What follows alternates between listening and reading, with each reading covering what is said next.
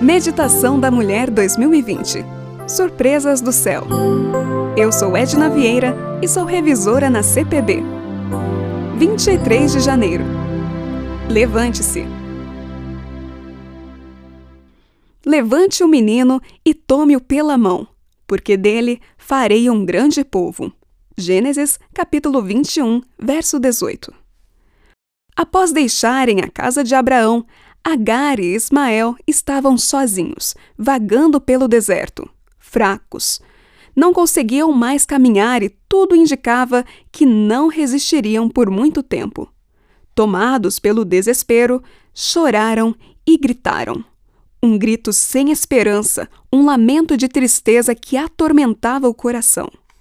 O que ambos não sabiam era que Deus, em meio à angústia de Abraão, autorizou aquela despedida e prometeu cuidar de sua descendência ismaelita. Tinha um plano eficiente, composto por duas etapas. Não tenha medo. Essa foi a primeira resposta divina a Agar. Uma resposta que parece absurda para quem aguardava a morte, mas permeada de amor e misericórdia, porque o Senhor apresentou-se para ajudá-la a permanecer firme naquela situação e em outras nas quais sentisse medo. A segunda etapa está na ordem registrada em Gênesis, capítulo 21, verso 18. Levante o menino e tome-o pela mão, porque dele farei um grande povo. Após assegurar que não precisava ter medo, o Senhor apresentou a Agar um princípio fundamental para a vida cristã. A fé deve ser sempre acompanhada de ação. Com essas palavras, o Senhor estava dizendo: não desista, vá em frente, parta para a ação. E ainda mais, levante o rapaz, segure-o pela mão. Ela não devia desistir da vida, da missão de salvar e cuidar de seu filho, e muito menos desistir de Deus.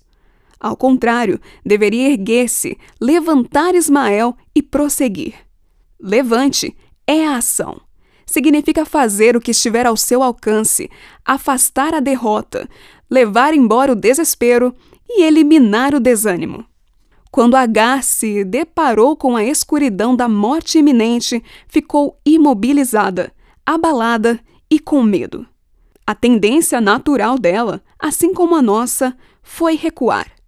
Mas Deus, em meio à cegueira da serva, tornou o desespero em esperança e enviou do céu o ânimo necessário. O Senhor está ciente dos percalços que enfrentamos para segui-lo. Sabe de nossas inseguranças, sobrecargas e desapontamentos, mas fica feliz quando, apesar de nossas imperfeições e dificuldades, a fé nos motiva a agir. Viver a vida cristã é um verdadeiro desafio, mas caminhemos confiantes, porque à nossa disposição temos um incentivo: não temas, e a fonte soberana da resiliência espiritual a nos dizer: levante-se. Então sigamos com fé e disposição sua soberana vontade.